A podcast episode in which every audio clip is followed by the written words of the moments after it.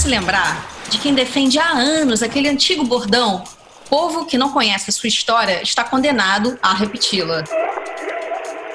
Gaúcho e apaixonado por história desde a infância, ele decidiu se especializar nos primórdios do Brasil. Ele é autor da coleção Terra Brasilis sobre a história colonial do Brasil, escreveu dezenas de livros e atualmente é colunista do jornal Zero Hora. Eu, particularmente, sou fã do canal Buenas Ideias, onde ele tem mais de 750 mil inscritos e encontrou um jeito divertido e reverente para contar a história do Brasil. E hoje nós vamos falar com Eduardo Bueno sobre a história ecológica do Brasil. Bem-vindo, Eduardo! Primeiramente, obrigada por ter aceitado o convite, obrigado por estar aqui com a gente. É um prazer imenso te receber aqui no canal, Eduardo. Igualmente, Bárbara, acompanho teu trabalho, tua vida pelo mundo, tenho muita inveja de você. E... Não, sério, cara, teu trabalho é lindo, sim, teu trabalho é lindo, é, tem tudo a ver com o que a gente pensa da vida e do mundo, né? Arte, ecologia, defesa uh, do meio ambiente, um trabalho humanista, né? Porque é incrível, né, cara? A gente está em 2020. Queria fazer só uma brevíssima introdução. Eu falo muito, mas isso é só breve mesmo eu sou um idoso, né, no sentido literal da palavra. Eu nasci nos anos 50. Então eu pensava, ah, o ano 2000, será que vai chegar? E eu pensava, pô, vou ter 42 anos no ano 2000, será que eu vou estar vivo? Eu vou ser um idoso com 40 anos, pensava assim, criança, né? Aí chegou o ano 2000, Bárbara. Nós já passamos 20 anos dentro do ano 2000, século 21, quando era, a gente imaginava assim, o futuro, inclusive aquelas coisas futuristas, e a gente, em muitos aspectos, regrediu em vez de avançar.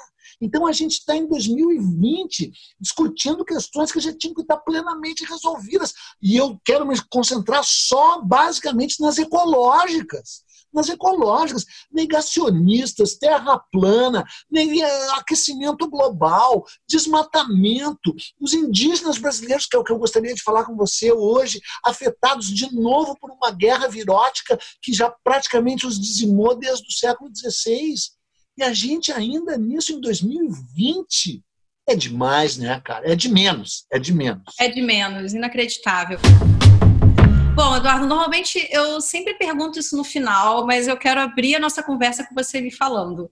Você tem todo esse repertório histórico sobre o Brasil, o meio ambiente. Hoje a gente vai falar sobre a história ecológica do Brasil. É, mas eu quero saber na prática qual é o seu status do seu relacionamento com o planeta hoje.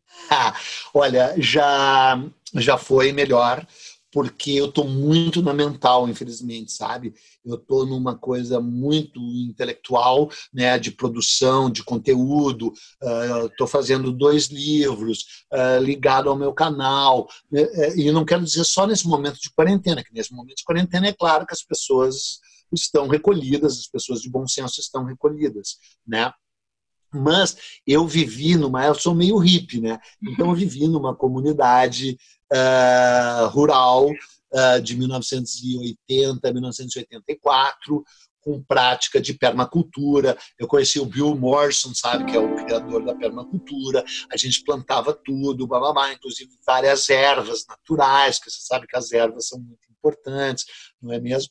E a erva mate, erva que não mate e aí uh, tudo com uma agricultura ecológica. Eu sou basicamente vegetariano, fui radical vegetariano durante anos. Eu acho que se a gente vier nessa conversa do vírus, a gente vai ver que está muito ligado aos carnívoros, ao consumo de carne, sabe? Eu acho que as pessoas têm que ter. Ah, eu acho que é chato ter um dedo acusatório, mas a gente deveria ter um dedo acusatório para todos aqueles que consomem carne em grande uh, quantidade, porque isso gera a soja. A soja serve para quê? Para alimentar gado. E o gado serve para quê? Para ser abatido e alimentar carnívoro. E aí essa grande a, a, a, a, criação extensiva de gado na Amazônia, o desmatamento por causa disso, o desmatamento por causa da soja. E aí, né, cara, quando você estuda a história dos vírus, eles vieram da relação dos humanos com animais.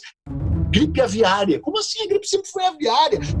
Gripe suína. A gripe sempre foi suína. Esses dois animais trouxeram para nós a gripe. Mas ah, o que, que o gado vacuno trouxe? Trouxe a tuberculose, o sarampo e a varíola. Veio daí, né? E aí tá esse, esse aí, esse coronavírus do morcego mas o morcego passou para o pangolim e as pessoas comem pangolim. Consegue imaginar alguém comendo um pangolim? Absurdo. Né? E aí veio, veio daí. Né? Então, respondendo a tua pergunta, eu estou muito menos efetivo. Claro, a gente separa o lixo, a gente, óbvio que é o mínimo, né? mas eu estou muito urbanoide. Uh, eu, e aí isso tem que ser uma prática diária, tipo exercício. Exercício eu tenho feito um pouco também, no sentido físico do exercício. E aí uh, minha relação com o planeta já foi mais harmoniosa. E, e, é uma coisa que a gente tem que se policiar. É horrível, né? É o seguinte, é que a palavra polícia, ela na verdade vem da palavra política. E a palavra política, que hoje é demonizada, não pode ser demonizada. Política é uma atividade coletiva em prol do bem público. Isso quer dizer política, né? E polícia é uma forma de você policiar, você fiscalizar essa ação política. Então a gente tem que se policiar. Uh, sabe, inclusive, assim, policiar a uh, patrulha ideológica em cima de carnívoro e policiar a nós mesmos a nossa atividade.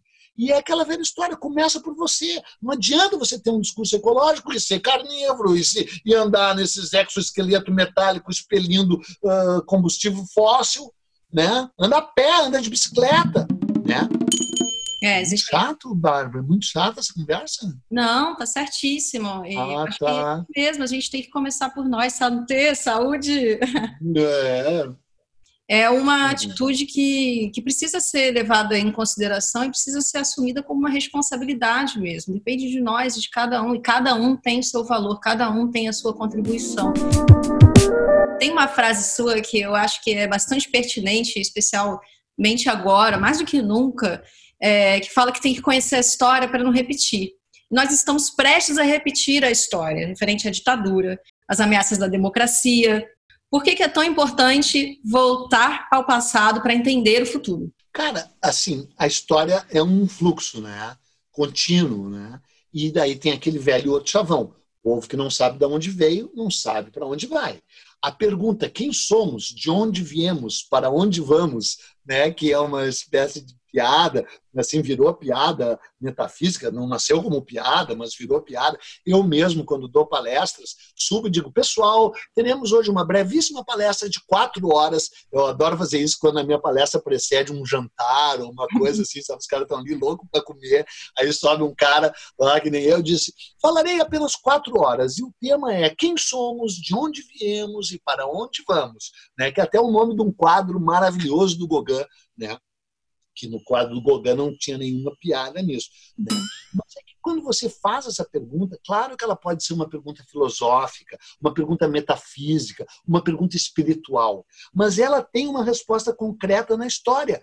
Quem somos? Né? Quem somos? Quem somos nós brasileiros? Né? Somos um, um povo que o próprio nome já é autorrevelador e as pessoas não sabem a origem do nome. Né? Brasileiro é o, o sufixo eiro indica o exercício de uma profissão. Então eram os baleeiros, os pimenteiros, e aí o ferreiro, o marceneiro. O brasileiro era apenas e tão somente o cara ligado ao trato, ao tráfico de pau-brasil.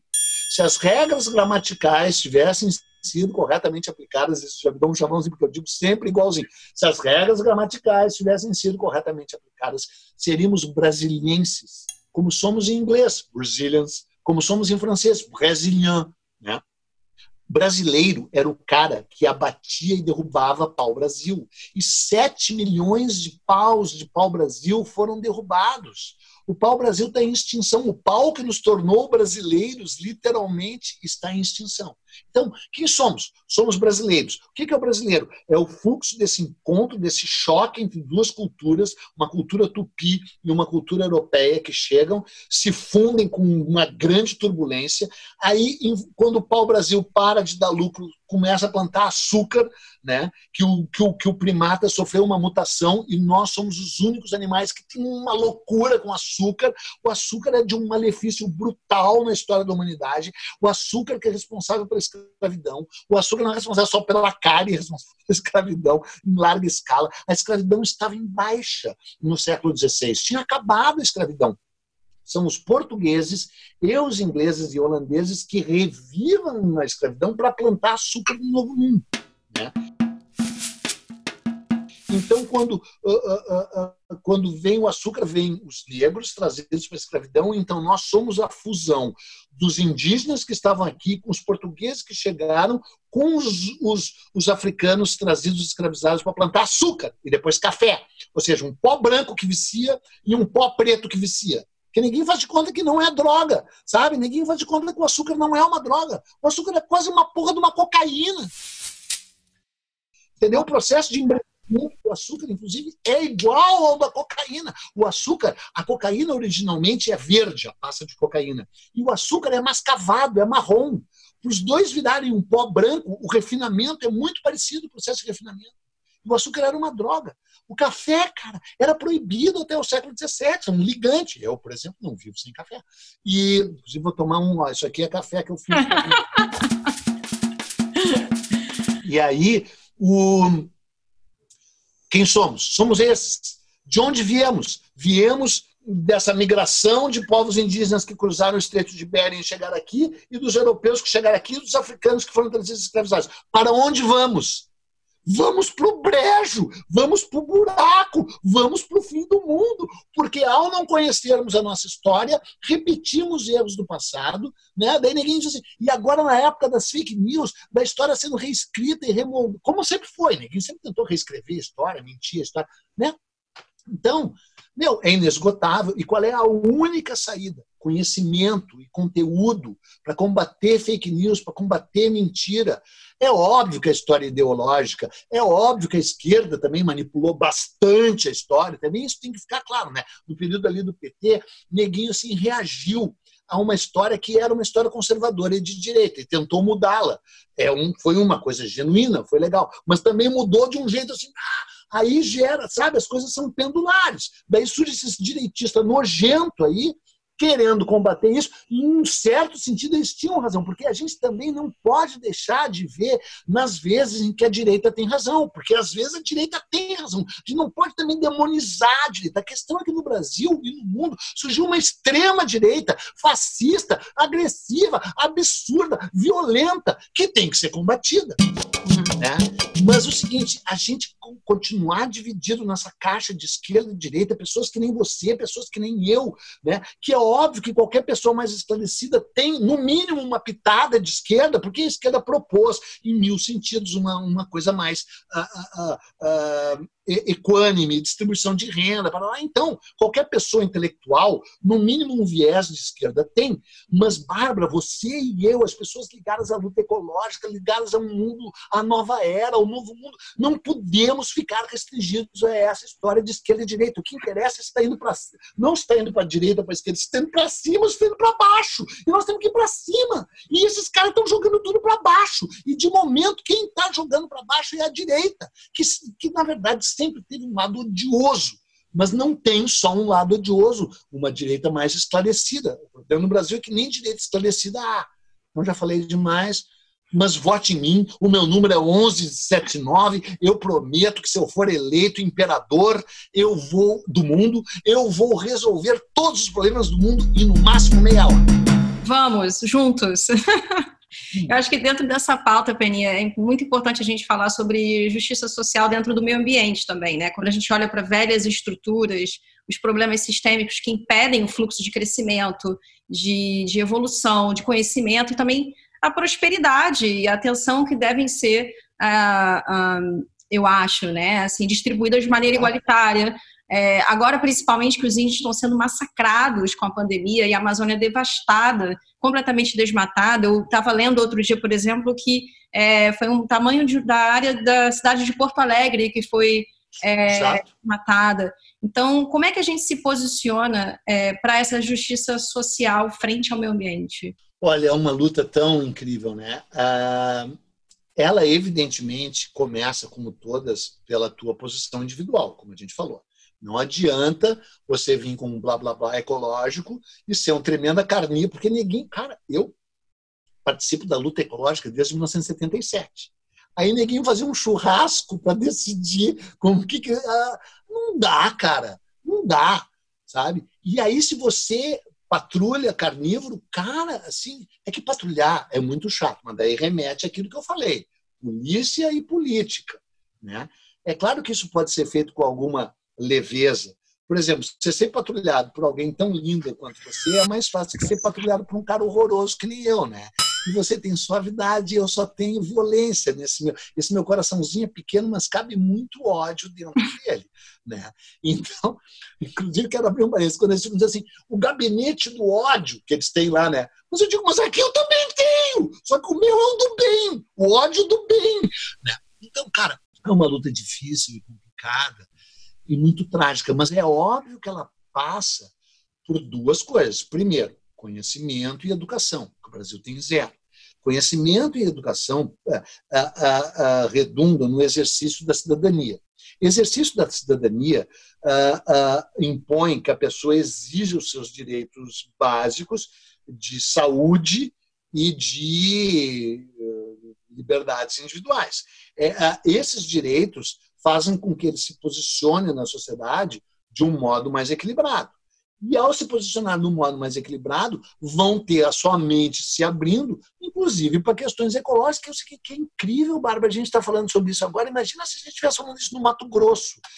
E um bando de ruralistas invadir aqui ia nos matar. É. Porque virou uma coisa de confronto, assim, e o tal agropop, o agropop, como assim o agro pensa no que é o agro brasileiro, cara? Pensa na soja, no milho transgênico, e é incrível a gente ter, ter que estar tá falando isso assim, parece que eu estou de novo nos anos 70. Uhum. Eram lutas que pareciam ter avançado com a tal geração saúde, os anos 80, não sei o quê, babá, e que na verdade regrediram. Só que daí, nesse contexto, surge um país chamado Brasil, onde as coisas são ainda mais graves, porque você tentar resolver as questões na África, com tanta miséria, com tanta espoliação que aquele continente sofreu, com tantas guerras tribais, né?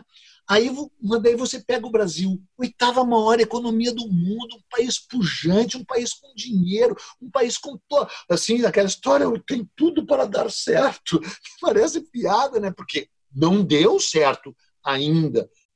Só que daí as coisas são mais graves no Brasil, porque além do futuro da humanidade estar sendo jogado aqui em função das questões da Amazônia, dos biomas riquíssimos que a gente às vezes para de falar do Cerrado, da Caatinga, do aquífero Guarani, né, cara? Uma maior reserva de água potável do mundo uh, são no Brasil. Então, o futuro ecológico da humanidade está sendo jogado aqui. E aí o Brasil, tantas vezes patético, tantas vezes ridículo, tantas vezes equivocado. E aí, naquele momento que pareceu as pessoas assim, não, agora vai, no governo petista do Lula, né? Eu tinha me vinculado ao PT desde o seu nascimento. Eu sabia que não era o PT a solução para o Brasil. E aí o PT teve um lado eh, teve, não se pode demonizar o PT, na minha opinião, mesmo eu sendo muito crítico ao PT, mas não se pode demonizar do jeito que está sendo demonizado, porque houve avanços em algumas áreas. Né? Mas, por exemplo, o próprio vínculo do PT com o agronegócio. Só que, por outro lado, teve um incentivo à agricultura familiar, por exemplo, que agora é negada total. Só que, mesmo assim, você achar que o PT era a saída para o Brasil, é, é, sabe assim, na história do salvador da pátria. Tu não pode acreditar num salvador da pátria. Nós somos os salvadores da pátria. É uma sociedade civil organizada, ativa, não é? mas para ter essa sociedade, essa sociedade tem que ter conhecimento. Nós não temos conhecimento nenhum. Como é que foi historicamente, já traçando um paralelo, essa relação com o meio ambiente do homem branco e dos índios? Então, uh, esse mito do bom selvagem, né, que tem um lado lindo né? E que a gente, você e eu, meio que até às vezes entramos na trip, né? Por exemplo, eu comecei a estudar a história do Brasil porque eu queria ser índio, né? Velho hippie, pelado, na cidade de Santa Catarina, lá, rituais xamânicos, né? Tal, a dança de Shiva nas estrelas, ou a, a água translúcida chegando ao corpo nu, quero ser índio. Só que eu nunca fui muito burro. Daí eu digo assim: vem cá, mas quem eram os índios que moravam aqui? E comecei a perguntar para as pessoas, ninguém sabia nada nada. Aí descobri, ninguém, quase ninguém sabia nada e alguns poucos sabiam tudo que dava para saber. Então eu fui em busca de arqueólogos, de, de paleontólogos, de, de, pessoas que estudavam, uh, basicamente arqueólogos, e descobri que dava para saber um monte das nações indígenas brasileiras. Continuo apaixonado por índio, adoro o índio, Paraná. Justamente por isso é que você percebe que o mito do bom selvagem é mais uma forma de desumanizar os índios. Os índios são seres humanos, e que nem diz o Bob Dylan, que eu conheci pessoalmente, we are all human and we, all have an asshole. Né? Todos os humanos têm um, um, terceiro olho, além desse aqui. E por esse olho sai muita coisa. Inclusive, às vezes sai pela boca também a lot of shit. Né? Então, os indígenas tinha um monte de índio legal e um monte de índio escroto. Tinha um monte de índio decente, progressista e um monte de índio canalha, reacionário. Teve um monte de. Tinha tribos ah, ah, ah, mais luminosas e tribos mais sombrias, porque eles eram humanos. E a relação deles com o meio ambiente não era uma, a relação que a gente eventualmente quer que seja assim totalmente harmônica. Não era. Eles queimavam e desmatavam, a coivara e tal. Só que, primeiro, eles tinham, com relação à natureza, uma espiritualidade muito maior que o homem branco. Os, os, os ocidentais também tinham tido uma relação espiritual com as plantas e os animais. Isso tinha sido rompido com o fim do paganismo e o começo do cristianismo, que estabelece uma distinção enorme entre o homem e o mundo natural. Mas isso tinha havido na Grécia, inclusive, e tal, e na própria Roma, antes do advento lá do Constantino, que cria o cristianismo como uma doutrina. Né? Mas daí os europeus que conquistam o mundo inteiro, não só a América, são europeus que estabelecem um buraco entre o homem e a natureza.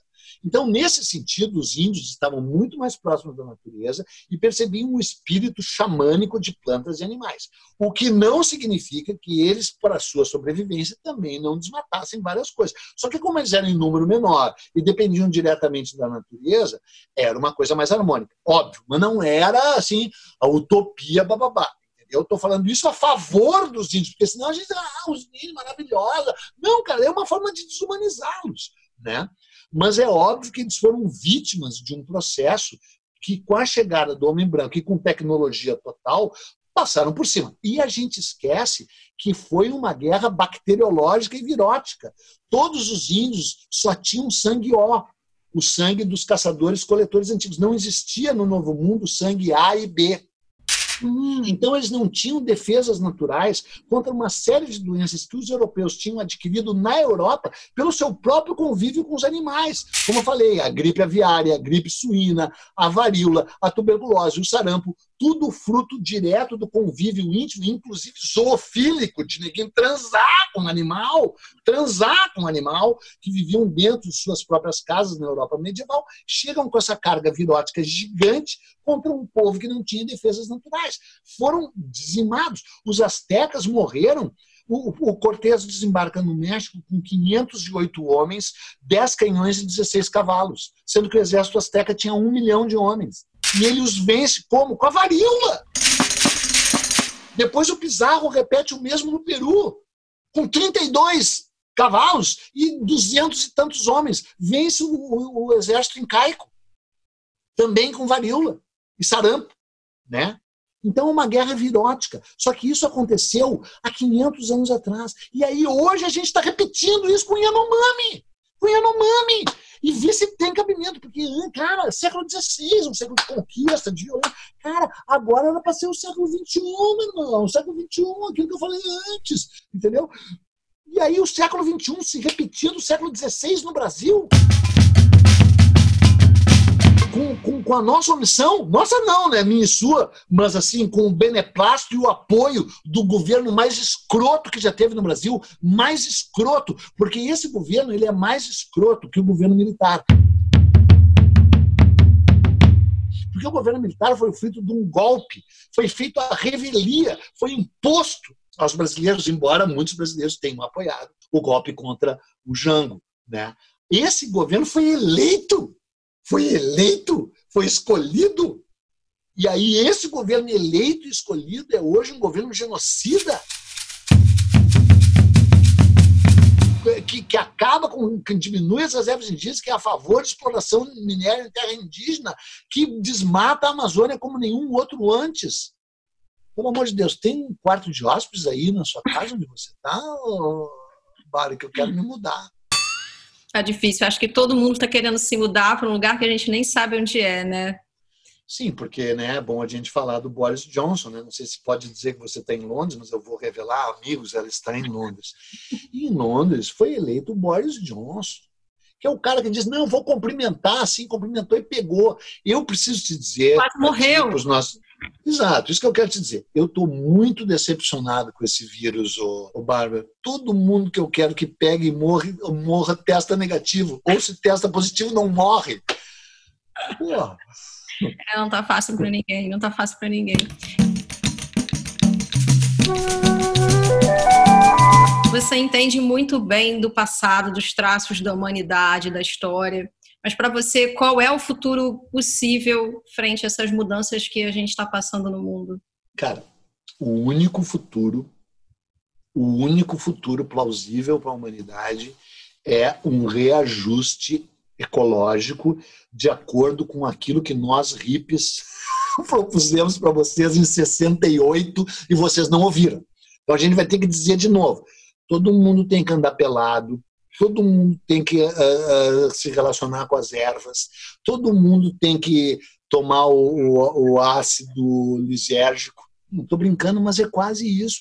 Se o, se o homem não perceber as formas de, de, de harmonização entre ele e o mundo natural, que uma terceira ou quarta fase da revolução industrial tornam possíveis, não tem mais. Se bem que eu preciso dizer uma coisa, não, eu sei que a gente já deve estar se encaminhando para o fim, eu não quero terminar tão para baixo assim. Mas tem uma frase do John Muir. John Muir, sabe, foi aquele grande ecologista americano, ele era escocês, mas se mudou para os Estados Unidos. John Muir, a gente chama, né? É o cara que descobriu o Yosemite. Ele é o principal responsável pela criação dos parques nacionais americanos. É o homem mais sublime do mundo. Se você ainda não conhece, vai lá, bota John Muir. Além de tudo, é um homem lindo, com uma barba branca, que com 90 anos de idade fez uma viagem para o Alasca. Sabe, um cara assim demais, um caminhante. Caminhava 60 quilômetros por dia. É o meu ídolo máximo da vida, sabe? E ele disse: If a war should occur between man and the beasts, I would be in the side of the bears. Né? Vou traduzir não porque as pessoas não sabem, mas é porque o meu inglês é catatônico. Se uma guerra de raças explodir entre a humanidade e os animais e as bestas, eu vou estar do lado dos ursos. Cara, eu também. Chega uma hora que eu tô torcendo contra a humanidade, sabe? E, cara, a minha crônica da Zero Hora de hoje é o seguinte: você viu aqueles servos debaixo das sakuras no Japão? Sim, lindo. Você viu os elefantes em Mumbai? Você viu as tartarugas no, na Baía do, do Flamengo? Você viu a praia de Botafogo limpa? Você viu as águas vivas bailando nos canais límpidos de Veneza? Você viu chacais em Tel Aviv? Você viu as, as cabras montesas no país de Gales? Você viu os animais retomando o território que era deles porque os humanos estão em confinamento? Em dois meses, em dois meses as águas ficaram límpidas. Os animais retomaram lugares do qual tinham sido expulsos. Ou seja, tem humano demais no planeta, cara. A única coisa é que isso que eu quero te dizer, esse vírus não está funcionando do jeito que a gente queria. Esse vírus ele tinha que ser mais seletivo e Bárbara e Eduardo Buena que tinham que decidir num caderninho quem vai quem fica. Eu acho que a gente precisa, mais do que nunca, entender a chama desse processo evolutivo, né? Esse olhar sobre o respeito mútuo, a democracia, a interdependência, a harmonia entre as pessoas. É, eu quero acreditar que se a gente abraçar esses conflitos propulsores evolutivos, se a gente procurar estudar mais sobre o entendimento da humanidade, e, e aí, vindo dessa sua perspectiva histórica, né, entendendo a evolução individual, a coletiva, e aí levar para esse caminho de consciência, que eu acho que é o único possível viável para a gente continuar aqui nesse planeta, é que a gente vai entender a importância é, de assumir esse papel e mudar esse cenário.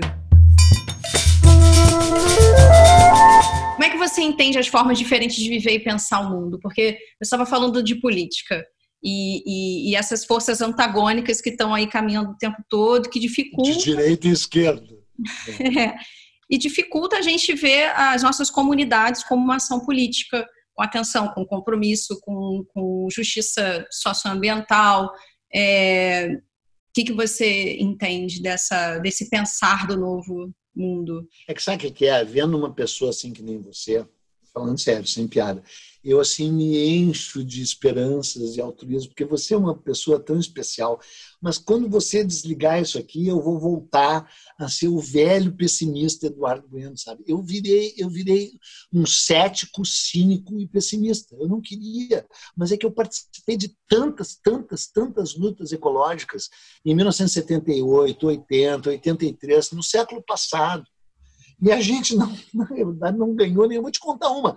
Chama hoje, ninguém diz assim: vamos ali na prainha do Sheraton, sabe? A praia do Vidigal, onde eles construíram um hotel ilegal, horroroso, gigante, contra a lei, que a gente foi lá, deu as mãos em 1978, disse eles não, não passarão, não construiu, para daí depois de anos eles assim, vamos dar um mergulho na prainha do Sheraton. Como assim a prainha do Sheraton? Isso é um exemplo, sabe? Eu participei de muitas, muitas, muitas lutas ecológicas e perdi todas, sabe? Assim, eles eles ganham. Polo petroquímico de Porto Alegre, não passarão. Está lá o polo petroquímico. Agora querem fazer uma mina de carvão, você sabe, aqui do lado a, de Porto Alegre, né? Gigante. Ah, não vou fazer. Essa eu nem participei tanto, porque eu digo, cara, eu já acumulo tantas derrotas. Então, eu, eu queria te dizer uma coisa assim, que é meio sombria, mas que é bom a gente pensar. Eu dei uma palestra para uns milionários lá que me contrataram, peso de ouro, para falar sobre história tal. Junto tinha sido contratado um cara que daí eu descobri que estava ganhando 40 mil dólares por uma palestra de uma hora, enquanto eu estava ganhando apenas 32 mil dólares. Quem me der. Eu estava ganhando 32 mil dólares e ele estava ganhando 40 mil. Ele estava ganhando 40 mil dólares para falar uma hora. E ele era o chefe. Está preparado porque eu vou te falar? Está sentada, né? Estou sentada. Nossos espectadores também, né? Não, sério. É muito impressionante o que eu vou falar. Não é piada. O cara era o chefe do pro programa de ocupação do espaço da NASA. Eles vão fazer estações orbitais habitadas de início por 100 pessoas, depois de 200 pessoas, depois de 500, depois de mil pessoas. E depois eles têm um projeto de ocupação de Marte, você sabe. Tanto é que o Ridley Scott ganhou uma grana legal da NASA para fazer aquele filme que é com bastante base científica factual, aquele Perdido em Marte, The Martian, sei lá, que aquilo ali Aí isso me lembra um conto antigo maravilhoso do Ray Bradbury, um livro chamado Crônicas Marcianas, na qual os humanos, escrito nos anos 50, no qual os humanos ocupam Marte, e aí Marte fica todo sujo, coberto de lata de Coca-Cola. É o fim do livro. Uau. Crônicas Marcianas. Cara, a gente está aqui numa luta né, que é assim, que é, está do nosso lado quer plantar ecológico, quer não usar agrotóxico, quer comer melhor, quer limpar as águas, quer fazer cocô do jeito certo, porque né, a gente nem fala do vaso sanitário, né? uma hum. das mais escrotas é, é, é, invenções da humanidade. Né? Porque é o seguinte, o que é o vaso sanitário? É o trono no qual você senta, faz aquilo que todo humano faz, merda, e aí aperta um botão e tchau, não é comigo e ainda acham que foi uma invenção do cacete, né? E tem um lado que, claro que foi maravilhosa, mas pensa, pensa o que, que é tu sair daqui e ali numa coisa, sentar e te puta! Na Inglaterra ainda vai, que tem saneamento No Brasil, é quase um ato criminoso você fazer cocô. Porque vai pro Guaíba. E depois do Guaíba, tu bebe a água do Guaíba. Né? Então, uh, uh, a gente está falando de uma coisa que é nossa, que é cotidiana, que é diária, uma luta minha e sua, das pessoas estabelecidas. Eu vou plantar manjericão ali fora, vou, sabe? Tal. E eles estão pensando na colonização do espaço, no mesmo modelo com o qual eles conquistaram o mundo inteiro, com o qual eles massacraram a África, com o qual eles destruíram o novo mundo. O mesmo modelo. E ainda por cima, agora, vai ser privado. Ele estava explicando como isso vai ser feito com dinheiro privado, não vai ser mais dinheiro público da NASA. E sabe como é que vai ser? Os, os meteoritos e cometas, eles têm platina. Então eles vão mandar. Eu estava falando para a Paula que a Paula ouviu, daí a gente, eu já tinha contado isso para ela, e um dia a gente ligou o Jornal Nacional, e aí, Jornal Nacional! Quando chega no Jornal Nacional, porque, né, cara? Eles vão lançar uns foguetes que vai pá, grudar num cometa, e esses cometas vão tirar platina, que eles são de platina, sabia? Os cometas são de uhum. platina. Vão tirar platina e eles vão trazer a platina para a Terra, vão vender a platina, e com o lucro da venda da platina, eles vão colonizar o espaço. Então, minha amiga Bárbara, eu acho que a gente tem que virar terrorista ecológico. Ah, não pode falar isso na rede, a gente vai ser. Né? E eu tenho vocação para homem-bomba. Então, eu quero te dizer que não há saída fora do canal Buenas Ideias. A única saída para a humanidade é o canal Buenas Ideias, que é o meu canal, e Eduardo Bueno deveria ser imediatamente alçado ao cargo de ditador democrático do mundo porque o meu lema é: eu sei o que é melhor para você. Então, faça o que eu digo, não faça o que eu faço, e siga as minhas orientações, que tudo vai dar certo. Muito obrigada pela sua contribuição, por esse papo tão é, necessário. Uma honra imensa te receber aqui e aprender tanto sobre o Brasil, sobre a história. E espero que a gente continue com essa reflexão, não só aqui no canal, mas para a nossa vida. Pô, diária, né? é uma revolução diária. E aí é incrível até usar a palavra revolução, né? Porque ele fala revolução, já imagina o cara de barba, Che Guevara, né? Como é. se aquela revolução não tivesse tido uma importância gigante. Né? O que, que era o grupo que eles derrubaram lá antes, aquele Fungêncio Batista. Tudo bem, ah, Cuba deu errado, Cuba não sei o quê, Cuba massacrou, Fidel, Che Guevara. Tudo bem, sim. Mas vê quem eles derrubaram. Então, aí você fala a palavra revolução, já parece que é. Mas é uma revolução no espírito e na mente. E aquela minha, minha, minha proposta de vocês votarem em mim era uma piada, porque a Paula, que está aqui atrás, pode te dizer que eu não sou capaz de, de, de organizar nem mesmo o meu próprio celeiro. Obrigada, Eduardo. Olha, um beijo Obrigado grande. A você também. Força aí para todos, resiliência, e vamos seguir pensando e mudando o que a gente puder, dentro do nosso escopo, dentro do que a gente pode fazer para um mundo melhor e lendo e aprendendo. A única solução é ler e aprender. Para não, pra não explicar o passado. Exatamente. Obrigado, querida. Obrigada, Eduardo. Beijo. Beijo. Tchau.